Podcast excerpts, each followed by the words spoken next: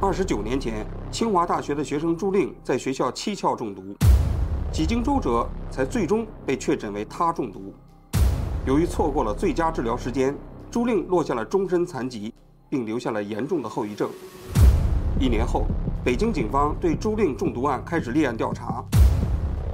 但是在其后的二十九年时间里，这起案件却始终未能侦破，成为了中国刑事司法史上著名的一案。犯罪嫌疑人的家庭到底是什么背景？在上海成长起来的领导人，当时的总书记嘛，机械部。警方在办案过程中到底有没有掌握足够的证据？那你想还能剩下什么物证啊？那嫌疑人就在他的同学里面。为什么一起看起来并不复杂的投毒案却一直无法侦破？这个批示也在公安系统里头造成了很大压力。请听王居播客对朱令案的重要见证人贝志成的专访。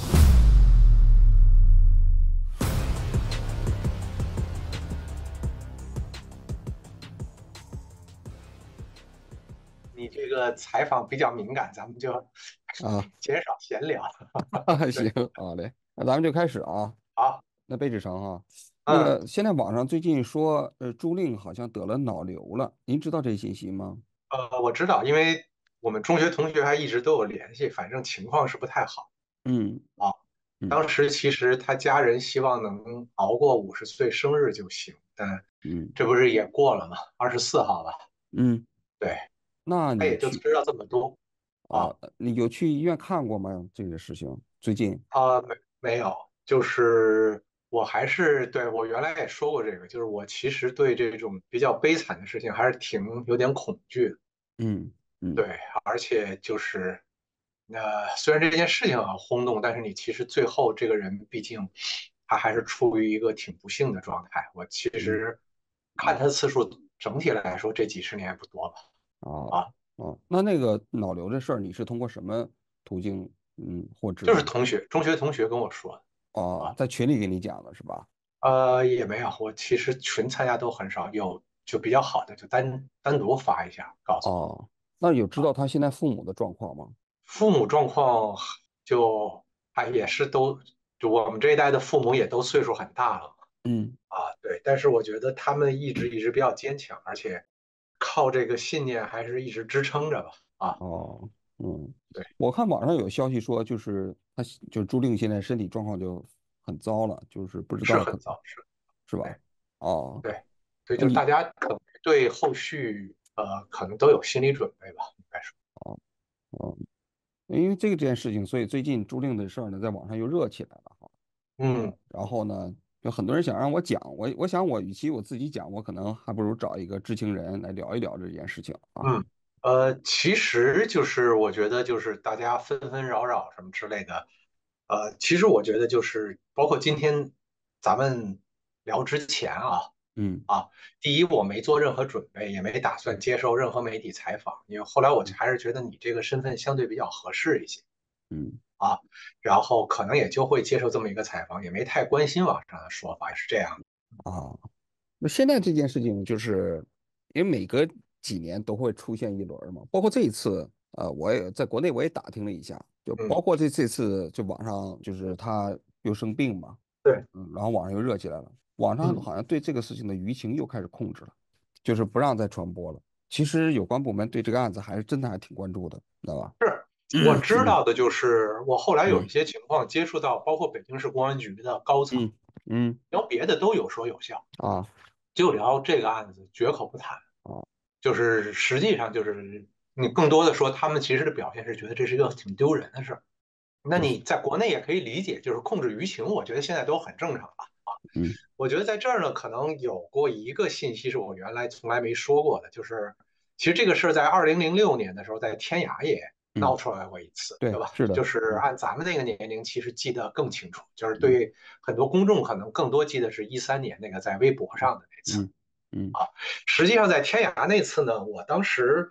还有点小紧张，因为基本上就我一个人，嗯所以呢，我当时还托了一个大学上公安大学的同学去介绍了公安大学的这个两个刑侦学的教授，然后我去访问。其实我自己第一个问题就反而是说，我说这个事儿，你站在我这儿，我也不可能说百分之百是孙磊。嗯虽然我可能认为百分之九十九是孙维，他的父母也认为，对吧？你说孙维的父母也认为是吧？呃，不不，就是朱令的父母也这嗯么认为。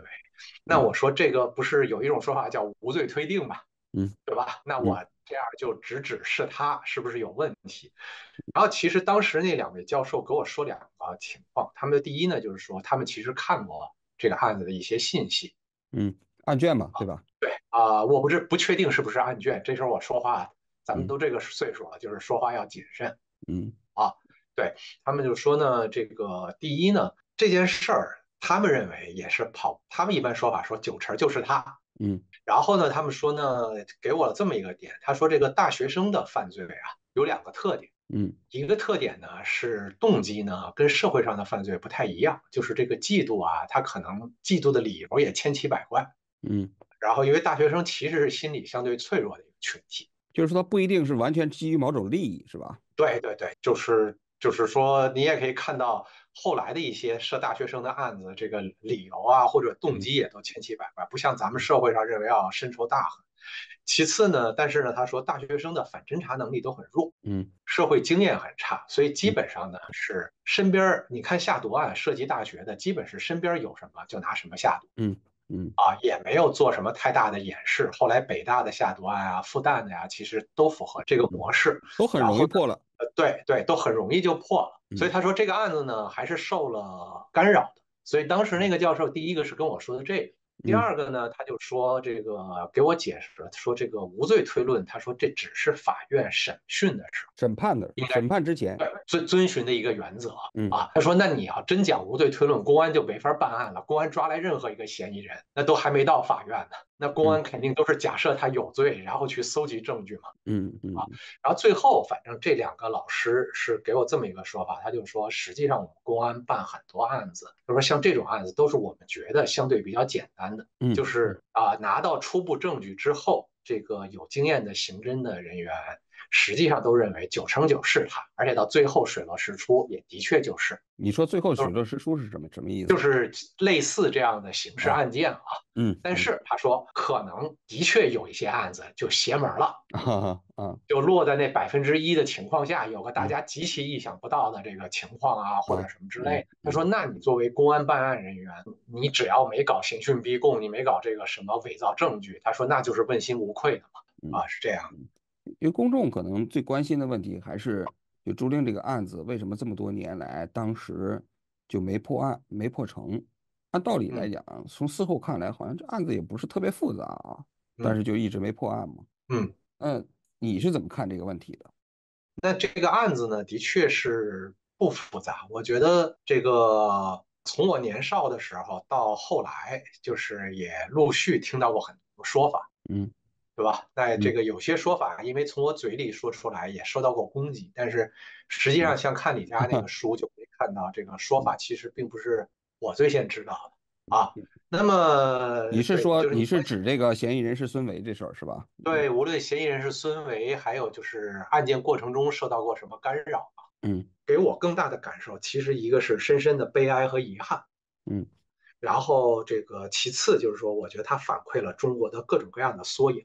啊，嗯，然后当然就朱令这个事情，就是我觉得朱令可能北京孩子，然后自己又比较出类拔萃，嗯虽然我跟朱令接触只有初二一年同班，而且我是那种属于学习又好又非常调皮捣蛋，而他是那种三好学生似的去孩子。中学那个时候，我觉得就是不同类的孩子其实往来是很少的啊。而且说句实话，他初三因为还是初二，因为有他姐姐去世那个事儿，他其实嗯性格就挺有一些孤僻的，就是他可能只跟他那几个闺蜜的同学会来往啊，他可能并不是一个。但是在我们中学，他跟人没有什么矛盾啊，但就是说这个可能是一个跟人交往不是很多，他也不会害任何人，但就自己独行独往啊，这么一个学霸式的人物吧。所以这个可能在后不期，是那么合群儿是吧？嗯对对对，不是那么合群嘛。你看最近一次，其实我看采访很少，但我扫了一眼凤凰那个采访，就是他父母还会说说他，比方他第一次病完了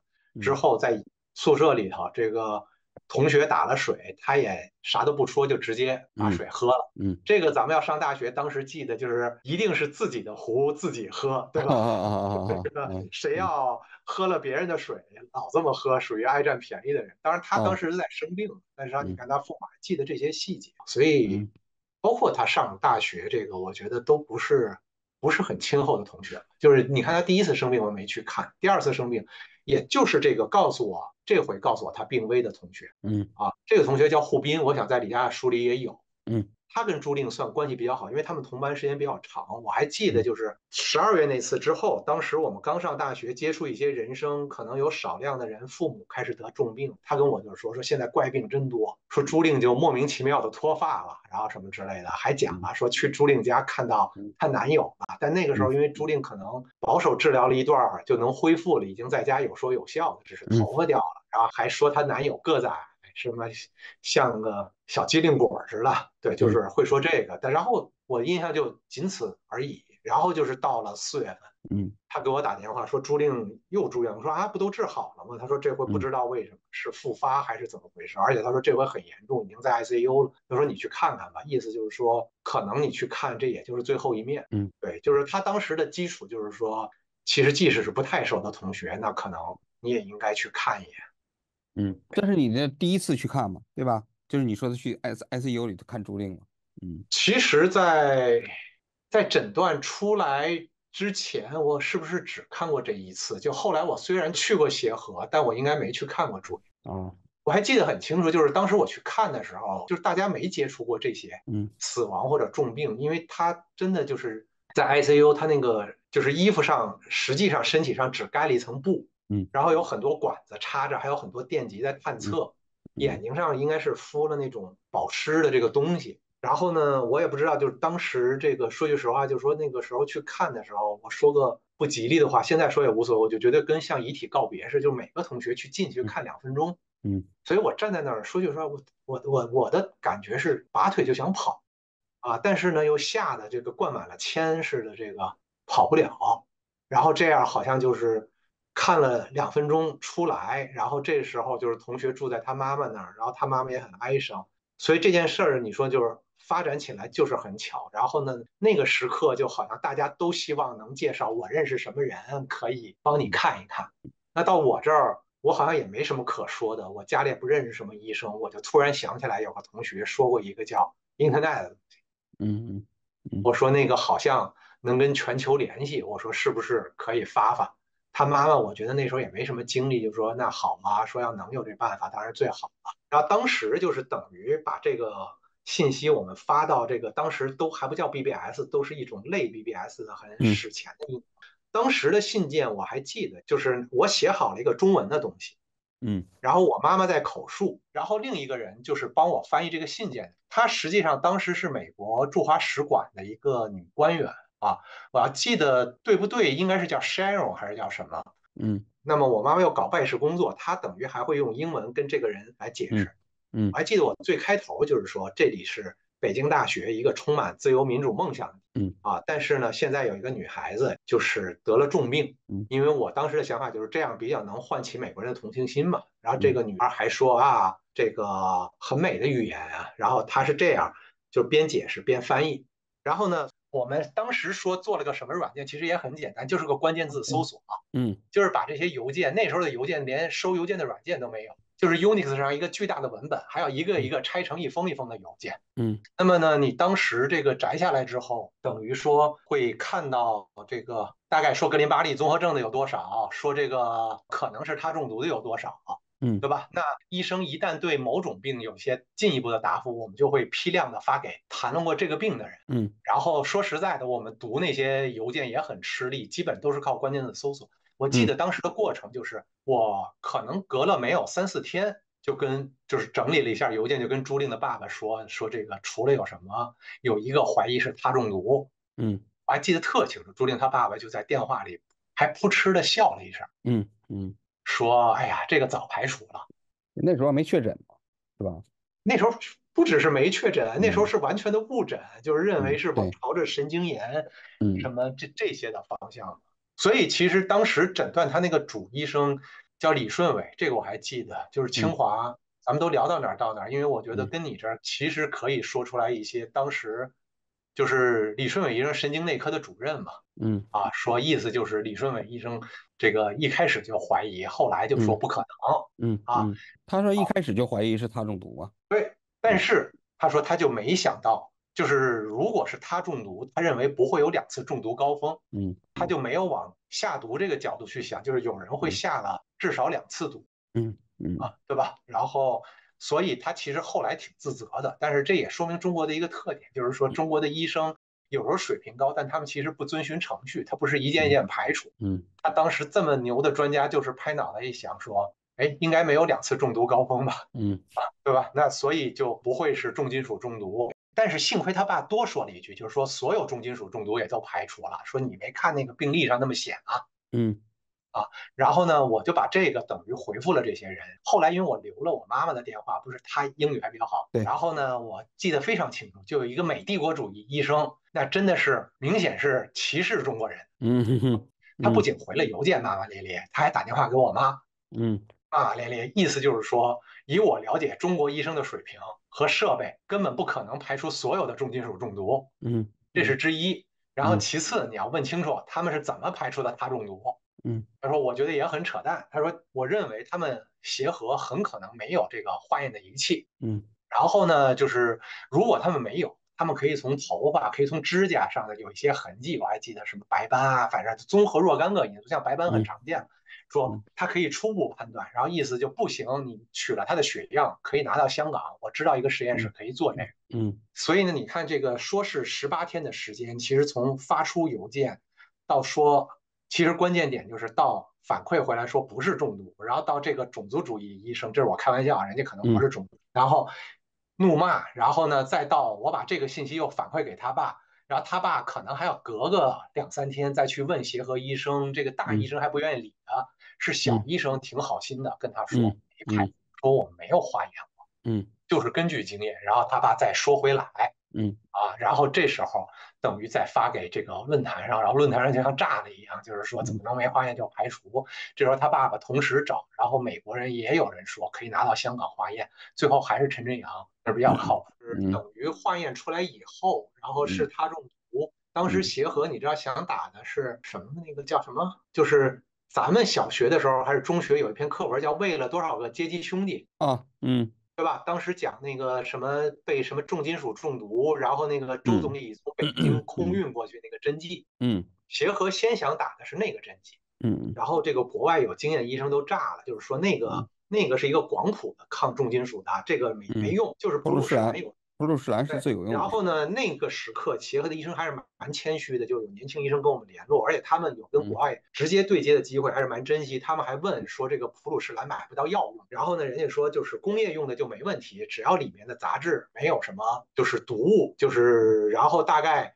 是一个什么比例，然后好像还建议同时喝一些甘糖注射还是喝甘糖醇，说这样防止便秘。嗯啊等等。然后我记得当时还就是有一个，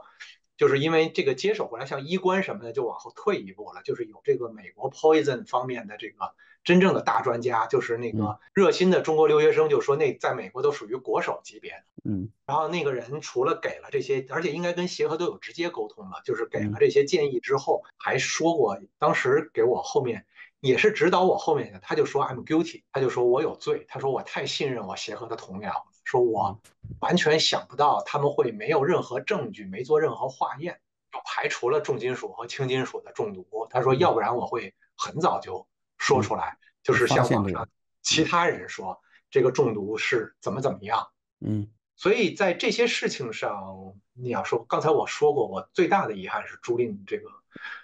救过来就这么一个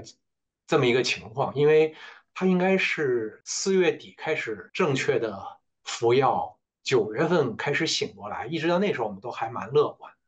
然后应该醒过来半年之后才知道，就是他实际上这个愈后的情况很不好。嗯，你的时间点可能记得不是特别准确，嗯呃，对，有可能，有可能。嗯，他他昏迷了两个月，不是四个月，嗯，哦，是吗哦？就是六月嗯份就醒过来了，是吗？对他他父亲是五月份就报警去，其实那时候就已经非常清楚了，哦，我的我记得的时间点是嗯，好像四月十号发邮件，然后我看一下这时间上。啊，我来看一下啊时间，因为我这里有时间表，好好吧？的，好的，好的。嗯，啊，四月十号是不是四呃月十号应该是发邮件，然后对这个我嗯记得很清楚，是第二封哦邮，件。四月二十八号啊，他父亲搜集了他的皮肤、指甲，然后做实验，对送到那沈振阳的实验室，确认对出来了这东西是真的是碳中毒。嗯嗯，嗯，啊这父亲但当是时你就去报警了嘛，对吧？在啊清对华大学的，他父母就去报警了。对，嗯当然了，这个警方处理有当时就有他的问题，因为就很松懈的哦，也不是警方的处理问题，实际上这是他父母非常，他父母是一个非常遵守中国规则的老知识分子，嗯所以他父母是去清华保卫科报警。嗯嗯，这个细节我啊然知后道。清对，然后你应该看到清华保卫科就轻飘飘的直接打给他宿舍电话同学说朱令可能是下毒，你们把他的东西好好收拾收拾。 哦哦嗯那那嫌疑人就在他的同学里面，所以这个收拾手法就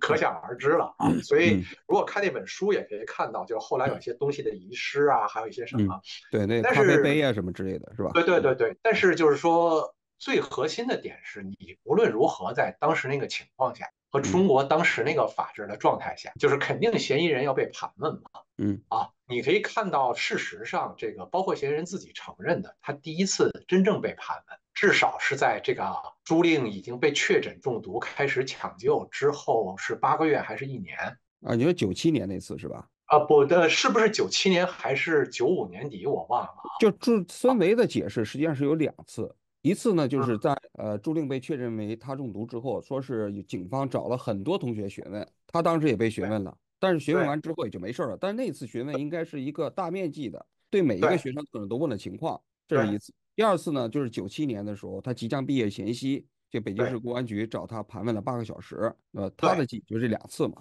嗯所以你可想而知，就是说，因为当时孙维的嫌疑太直接了，就是刚才照这个公安大学教授的这个说法，就你觉得就是这个时间长度是没办法解释的，是吧？就是对，当然你是没办法解释的啊你。九五年就报警了，然后九七年才盘问，是吧？就针对他对个对，人来盘问而且对，就是报警之后，你到锁定到底哪里有他，这个他谁能接触到，接触到的人谁是跟朱令生活中有密切接触的。当然，他们在这个过程中，他们其实是很不爽的，因为就是说那个课题组对他们撒谎了。嗯，有课题组一开始就是啊说他们没有他，对吧？对，就是实际上不是课题组直接说没有他，好像是清华去问说到底有没有哪个课题组有他，就是所有的课题组都说没有，或者是没说自己有啊，因为胆小怕事，它算是一种常见的毒物，但其实也没有那么多见。而且以九十年代那种管控，就是警方其实应该做了很大的工作，是把北京啊，甚至北京周围的这些卖这种发大言公的用品的商店，嗯对吧？实际上都是梳理里面卖给过谁什么的，都对是梳理，嗯嗯，他们后来在石家庄找到的嘛，卖给清华的这个证据。是吧？哦嗯，这个这个细节我都不是很了解，对。嗯但是呢，应该警方也是很快，可能最多我猜两三个月吧，其实就了解到，就是说这个当时的情况，清华大学只有这一个课题组在用他盐做某种实验，嗯，然后这个课题组里面基本上做实验的都是研究生，有几个然本后科只有生？只有两个，一个就是孙维，这是跟苏令同宿舍的，还有当时他们应该是大二还是还有一大个三男我生忘了，嗯啊，对，还有一个男生是大四还是大五，就跟他们差着两届，就是跟朱令完全没交集。所以其实你要说这个锁定一个，就是说能接触到他又跟朱令有现实接触的人，其实就这么一个人嘛，对吧？嗯嗯，啊，应该当时是这么个逻辑。所以你的确可以说，这个办案的里面有他保卫处的责任，有课题组撒谎的责任。但是我觉得，就是其实当时我听这个公安大学的教授，就是说，你哪怕在两三个月内锁定这个嫌疑人，真正的以当时中国公安办案的，咱们都不用说是要什么邪门儿的标准，嗯对吧？就是说，以他通常的标准，你光是盘问一个大学生两天两夜吧，我觉得很多人就都受不了了。但两天两夜就犯法了，这个这个法在那个时刻，我觉得其实是不太有人，对吧？你说九真五正遵年、守九六年那会儿是吧？对，九五年、九六年，当时你哪怕现在公安的盘问的手法嗯啊，那都有很大几率是破案的，但是你直接就拖了两年之久，对吧？那你才去这个盘问，嗯了解这都是极其不正常的嘛，嗯啊，对吧？那那当然，如果你要是那个时刻在盘问，我觉得他的心理建设早在这几年里头该做的都做完了。嗯，就是当时已经是实际上他们已经即将毕业的时候了嘛，对对对对对，嗯也然是后朱令的其父实母嘛，朱令的父母在推动这件事情，他很着急是吧？对，担然后心清华其实也很愤恨嘛，等于就不发毕业证嘛。我有很多朋友认识这个案子的这个预审组组长，嗯就是其实他私下里就说，等到九七年底来盘问孙维的时候，这个人看着表面的客气下，其实是非常狂妄和骄傲的。你说那个那个就是孙维嘛，是吧？嗯对对对对对，就是说他像是脑海里意思就是你们警察很傻，然后你们的这个什么都怎么怎么样，所以他的对答啊和这些应付啊，都已经是那种完全非常胸有成竹的这种状态。嗯，啊就是他做了充分的准备似的，是吧？嗯，就是包括的，我觉得他自我的心理建设什么之类的。你也许他在九五年还有一些愧疚感，那他到九七年，我想他是没有任何愧疚感，也没有任何惊慌什么之类的。嗯那你当然这些人都还是退休的公安人员，那我也不好讲人家私下的看法什么之类的。我看那个公安好像是在零六年的时候接受过一次媒体采访，他说当时他作为一个公安人员，因为有纪律就不能说什么自己嗯意见什么之类的。对，嗯，对，就但是是他他嘛其对是他，然后嗯他应该是一个很好的这个刑侦的，他们称之为案头的人，因为他破过很多案。嗯所以这个应该也是他的算一生的很大的一个遗憾吧。然后他的看法其实私下里肯定表达的跟这个接受公开媒体的不一样了。他当时是跟接受李佳佳采访的时候表说过一些自己的看法，是吧？哦，不是不是不是，他嗯很早，因为他认识一些我的朋友，嗯他在系统内部肯定也有一些朋友。嗯然后这些人应该都是独立的，就是比方我有的朋友可能是干部子弟，对吧嗯？那跟他交往的比较好，还有的是系统内的，那公安的这个什么，那就说明这些人不会传一个同样的一个说法。嗯。那当时他说的实际上也是把这个目标指向了孙伟，对吧？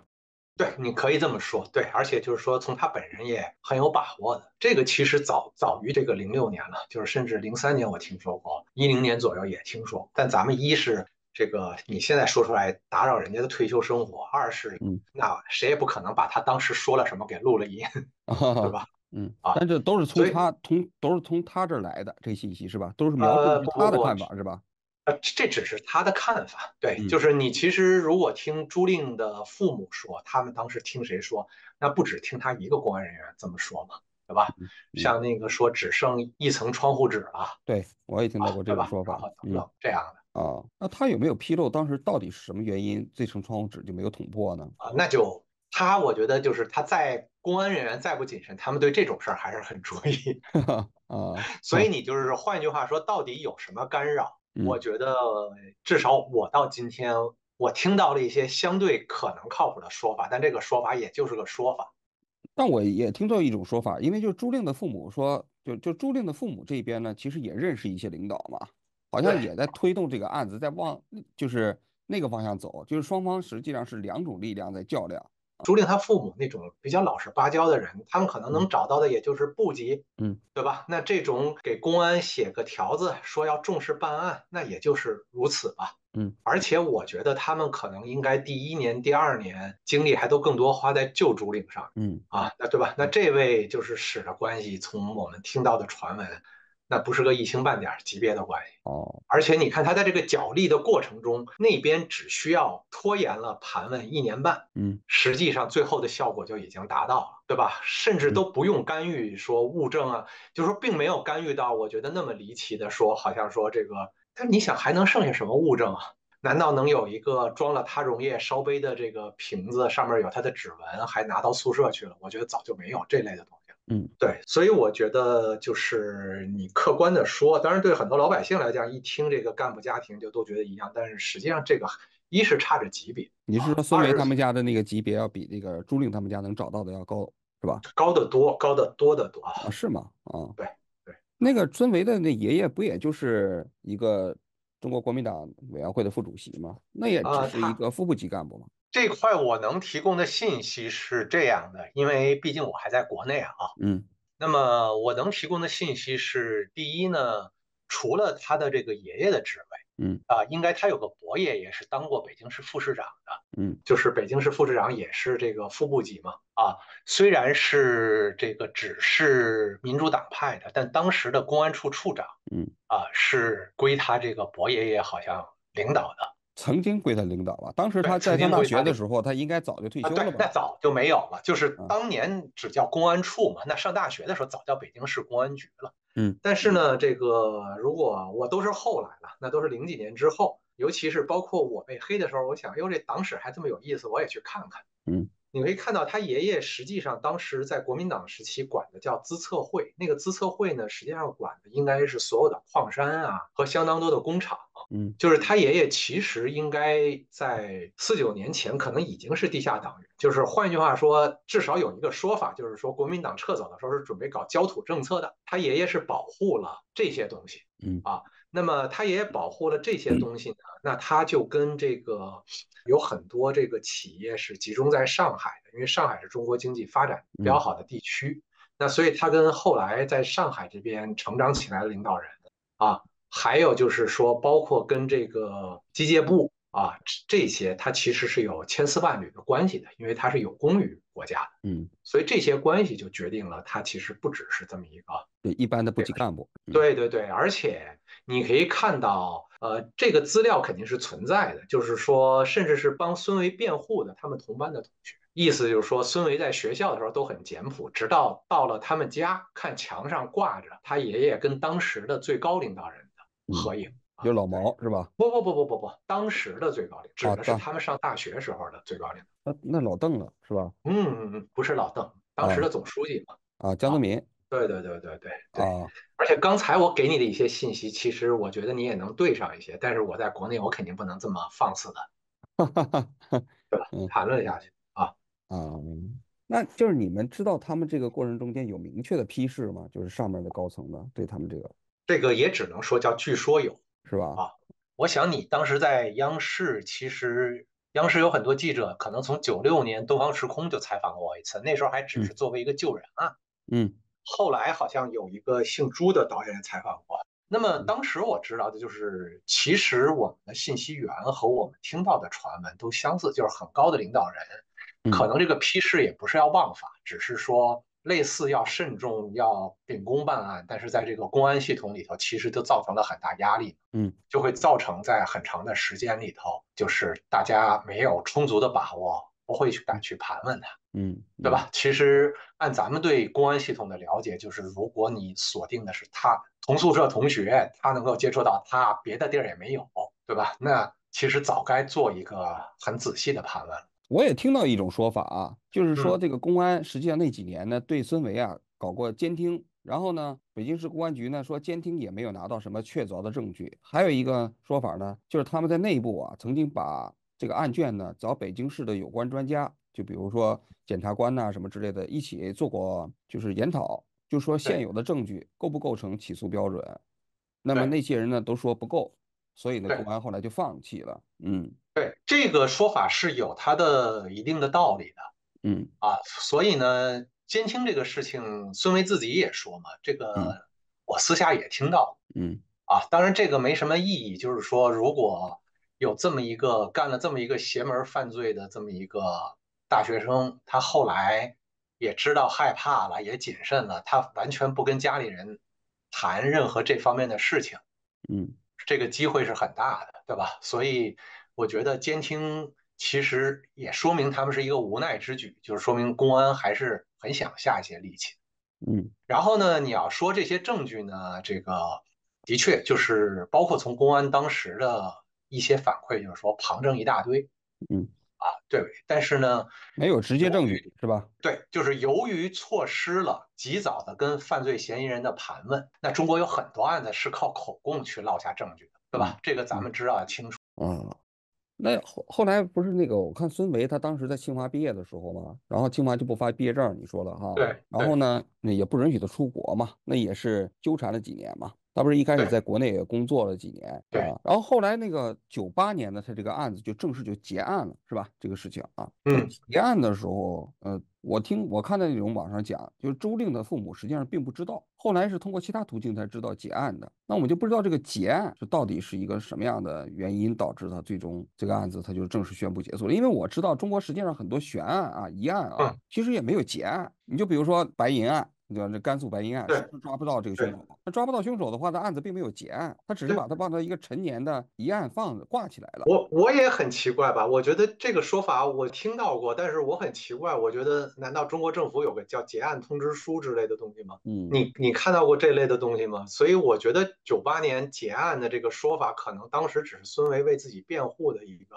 他可能放大了某种信息的效果吧。或者说就是说是针对他本人进行的，就撤销了他作为刑事嫌疑人这个。但是好像我不抓你，难道你就还是刑事嫌疑人吗？那因为我也没有把你拘留起来，我也没有盘问你，我这个我不知道，这个我建，我觉得你可以核实一下材料，是公安会发出一份儿叫“你不再嗯是行为刑事嫌疑人”的通知书。这是孙伟讲好像是有那么一个东西，因为他不是在九七年的时候盘问他的时候，就把他当做啊是嫌疑人嘛。然后他 OK 之后由于领不到清华的毕业证，也包括出国的时候也出不去嘛，嗯，所以他就反复要求警方给他提供一个就是证明他清白的文件我觉得要有这个文件，应该大家早看到了吧。啊。对吧？就是好像警方在挂着的时候，即使警方无法证明你有罪，但是让警方说你无罪，好像很难哦，吧。但是警方可以撤销对一个人的刑嫌疑人的身份嘛？哦，对，这有可能。这个我说句实话，不够懂这块儿的这个程序啊。嗯对，但是我自己觉得，就是说这个事儿，其实包括当时在国际上的反响，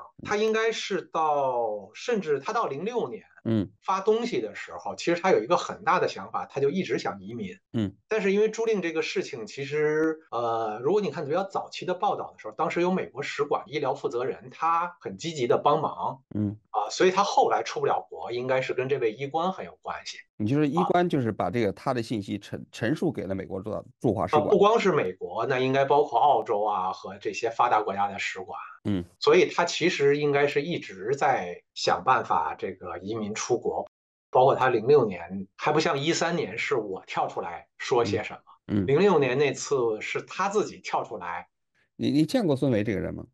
没完全没见过。啊啊！但是你当时在零六年那会儿说他是嫌疑人，他网上他当时对你有过反击，是吧？嗯对，有过反击，然后其实方舟子用的好多材料还就是当时网上他这个孙维水军编的一些材料吧，但因为编当时编的太扯淡，不像周子这样嗯还有一定的这个影响力，所以就根本就很快就消失掉了。那当时就是第一个把孙维说明确说他是嫌疑人的是你吧？在网上是我，那你当时为什么就想着把把这个消息捅到网上？呃，其实我应该在零一年、零二年、零三年可能就说过，但我忘了那个时候说没说这个名字了。嗯但是零六年，那是他自己先跳出来，嗯等于他先组织了这么一群同学跟他一起在天涯上演戏，说我不是嫌疑，就是我被冤枉成嫌疑人，但我其实嗯不是嫌疑人。而且后来不是黑客 hack 了他跟他同学的邮件嘛，就可以嗯看到他其实是铺垫了一个多月。嗯啊，跟同学先打招呼，然后说，哎呀，我最近有些烦恼，网上有些人议论我啊，什么之类的，就是，然后这么唠嗑了很长时间，说希望大家来帮我一块儿做个证明。然后他们在天涯上发帖，然后哒哒哒哒说，而且还写了谁谁帮我证明这个，谁帮我证明那个，甚至嗯谁注册一些小号到天涯上，嗯好像作为路人或者不知名的班上同学，证明什么从来不提家里人跟最高领导人认识或者什么之类的，巴拉巴拉巴拉写的是这样一嗯个，就是其实你更多看到的就是人之常情吧，就是孙维他自己在当时把这些人也都忽悠到这事事儿上。到零六年的那个后来黑客把邮件公布了，那个时刻嗯大家的焦点就是他的同学就被喷得很厉害嗯，啊，因为明显看到就是说谁说什么这都有分工，好像是精心策划的一场，就是说对对想对要对对，说当然这些精心策划，我觉得也不能证明他的同学是知情的，嗯对吧？那实际上后来他的同学也很少就此发言了，那所以我觉得它是一个一个时间段的事情。当然那时候我也没看到这些邮件了，然后我想哪能让你洗，我得让你洗一次，就是你遭受到的反噬就比这个东西要严重的多，就很愤怒嘛，这样跳出来，所以那一段时间，应该就是这些国家的使馆其实更多是因为这个原因，就不会给他任何签证。然后可能要到了一五一六年，就这些事儿都时过境迁了，当时了解情况的人也都到了退休年龄了吧，嗯，他才最后应该办下来这个澳洲移民嘛。啊他是先去的美国吧？啊，这我真不知道，这个我真不知道。哦，啊他是改名字了，改名字了，改生日了，我不知道。改名字我是知道，是是叫孙世炎，是不是这个？哦嗯嗯嗯，他这个我好像在一三年那时候就已经传出来了。嗯，因为啊我我不知道他这个出国是不是跟他就是改了名字啊，就是没办法识别他有关。啊也有可能，也有可能。所以当时就是说，你可以看到这个，虽然前面有各种各样的篓子，但是这个有正义感的人存在于警方里面，也存在于清华大学里面啊，也其实存在于西方国家里面。就是说，他们都会私下的沟通，说不能给这个人签证，是这样。嗯，那你怎么看？其实他们那个班里头也很多人也支持孙维嘛。我觉得这个班的特点实际上是冷漠，就是和非常的趋炎附势啊。其实这个班里也有跳出来反对孙维的人，比较少，呃，嗯对，少，但是呢，整体这个班的情况呢，如果你按那个反对孙维的那一两位同学的说嗯法，就是他同宿舍的人其实开始跟孙维关系也不好。嗯，但是同宿舍一个同学男朋友，因为去了孙维家，看到了跟最高领导人的合影，嗯回来态度就一百八十度的大转变。这儿我就想起来，等于就想起一个往事。当时我们那个刚一查出来，马上五一，我还记得很清楚。我跟一个同学叫吴向军，嗯我们俩实际上就是到物化系问了女生楼，就是朱令的同班嗯在哪儿。说实在，那时候我们也没想到是什么凶杀案，我们就在门口等，就是碰到一个同学问你是物化的吗？然后呢，这个问到了以后，然后这个就说我们现在这么一个情况，我们北大帮助朱令，你能不能帮着翻译？但是当时我记得就是，当时的女生后来还好像还来了个男生，当时的女生回答真的让我们瞠目结舌，就说：“哎呀，我们五一都约好了出去玩儿，嗯恐怕没人有时间翻译。”啊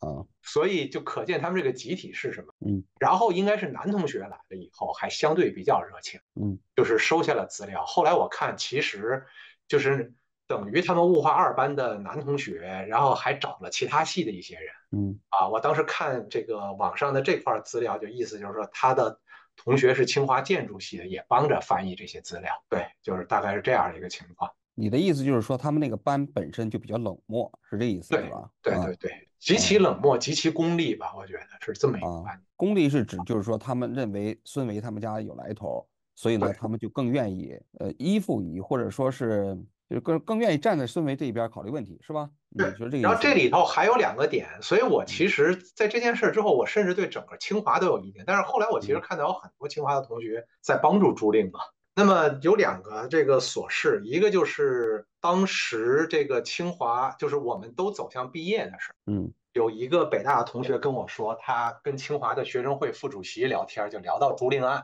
嗯然后呢，这位副主席的意思就是说，哎呀，朱令这个人就是比较毒嘛，就是独来独往这个毒嘛，然后这个，所以人缘不太好嘛。嗯啊当时我听就很愤怒，我说那这种人缘不好跟能下毒这个完全就不对应上了，我就觉得一个学生会副主席你能说出这种话，嗯就这是一个不匹配的事情嘛，对吧？然后呢，其次就是我其实早年好像揭露过一个事情，就是那个被揭露的人好像就也是曾经替这个孙维辩护过他的同学，应该是团支书之类的。嗯等于他跟我的大学同学在美国碰上了，然后就发牢骚说：“哎，说其实我们也被这事儿搞得很很恶心，我们因为朱令这事儿连先进班集体都没评上。”哈哈哈哈啊对，然后，所以我当时就有这两个例子，我就觉得这是什么鬼学校？啊就是嗯就是一个人要被害死了，然后一个这个嗯 一个说他有点独来独往，所以可能就招致被吓唬；另一个是说嗯我们就没被评上先进班集体。对，呵呵，嗯，那我就不知道这事情，这已经过去的二十多年了哈，那你就怎么看待就是这个案子呢？就你自己，其实我一生做事儿还挺顺风顺水，嗯呃，所以大多数情况下我在网上跟人吵架，啊我觉得我不是一个宽厚的人，我觉得你可能是一个就是吵架心态相对比较好的人吧。所以这件事情其实我是有一个非常巨大的无力感和悲哀感。嗯，是因为就是说你想证明的东西没有得到别人呼应。啊，不不不不不，这是次要的。我觉得最主要的还是朱令没有真正意义上的救我，啊，对吧？这个我没有，我在很多事情上我有很强的 ego，但在这件事上其实没有。嗯所以这件事上，我最主要的还是说，朱令没有回到一个比较有生活质量，我记忆中一个还有点活泼的，然后这个嗯劲儿劲儿的三好学生嗯啊，这么一个人。那么这个啊，然后第二大遗憾当然是说这个凶手嗯没有被绳之以法，然后这个过程中大家其实使了很大的力气，而且最后还移民国外了。嗯啊对吧？那他可能也埋藏了他的这个这段历史。那你觉得就是说，呃，就那个嫌疑人，我们也不说是谁啊，他嗯有没有？他虽然在法律上没有受到处罚，但是经过这一轮一轮的舆论，你觉得在道德上，在人性上，他是他受到了，呃，他本该受到的处罚吗？我觉得没有，没有是吧？对嗯我觉得最多是有些舆论上的处罚，然后这种舆论上的处罚给他的工作生活当时造成很多不便。嗯而且我知道，就是甚至家他家的，就是表一些亲戚的或者他的表姨嗯都会在私下说，那个谁谁谁，嗯就是朱令给朱令投毒的人就是我那表侄。 啊，是吗？ 哦哦，对，就是所以我觉得他的这种压力是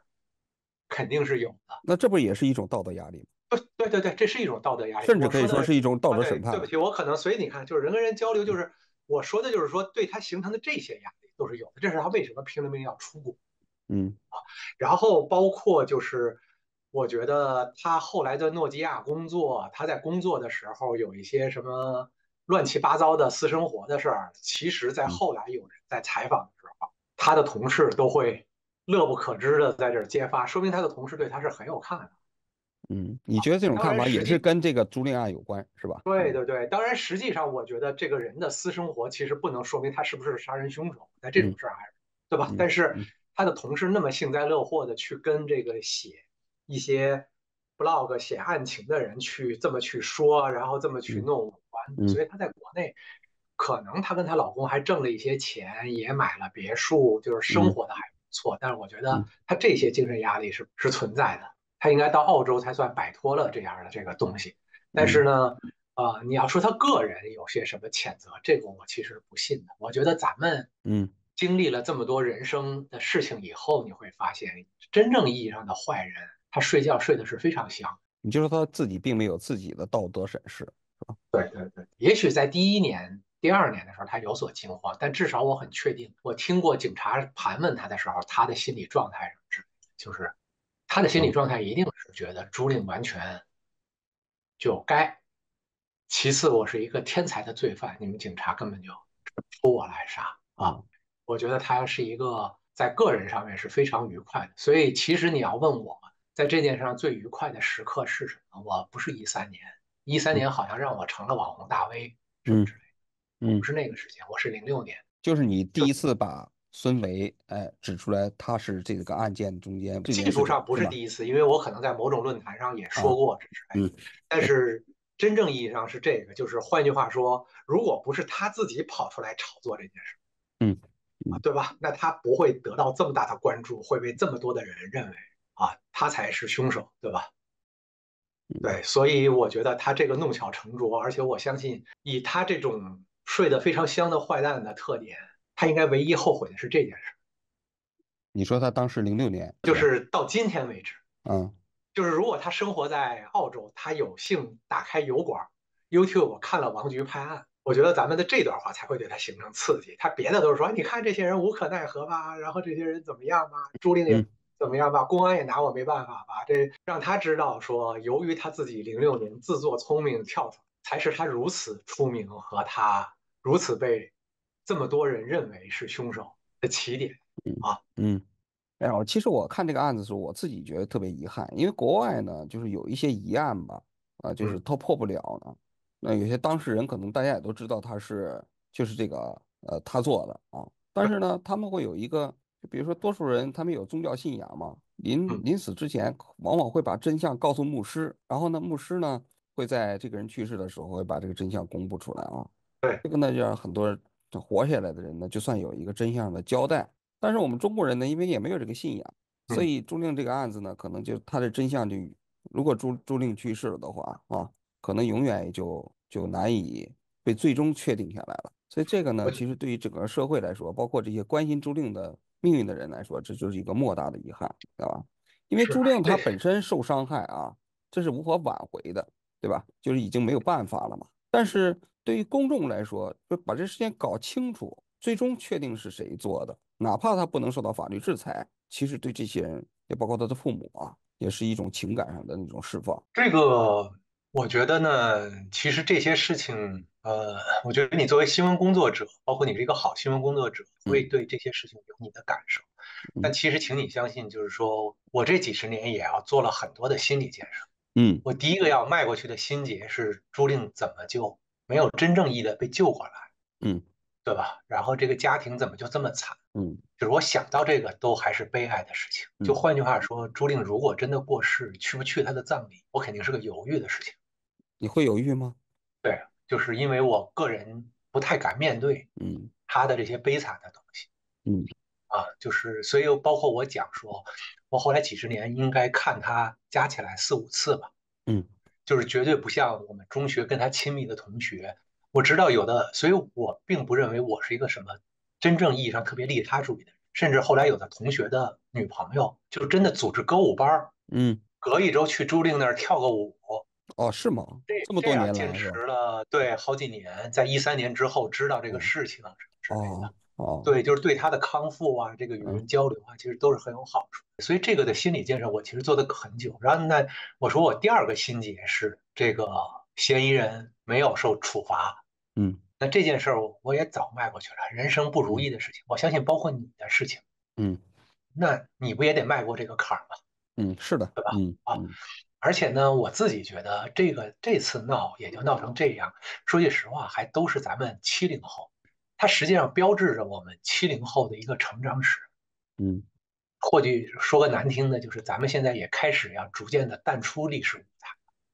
嗯啊嗯，就是这些事情的，就是从零六年嗯那时候是属于大家风华正茂，嗯事业嗯刚开始有成，嗯，有空到天涯上大闹特哈闹，哈哈，对吧？然后一三年是大家已经开始有点步入嗯中年，但这个时候大家对自己的同龄人自己成功，但自己的同龄人怎么，而且那么优秀的同龄人能这样，非常愤怒。嗯，你会看到每个时候侧重的点是不一样。嗯，但是这回的侧重点，我觉得更多是一种悲哀和纪念，嗯嗯因为我们的年龄也到了这个地步了，嗯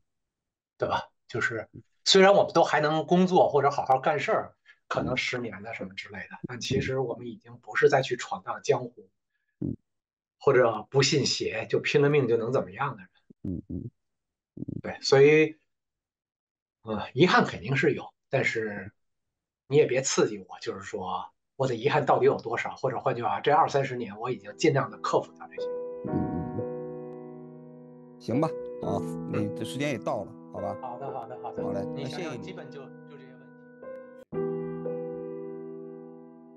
是你和他都是裸着的，是吧？二十七八岁的要的女性在自慰，然后那你说这老大不是打出来的？认命的，而且是花钱，这个噼里啪啦，拳拳到肉，但是现在起诉他三个案子，第一个案子呢是受贿，帮别人介绍招嫖啊啊，对，在看守所里的。打了一顿辣椒水、电棍，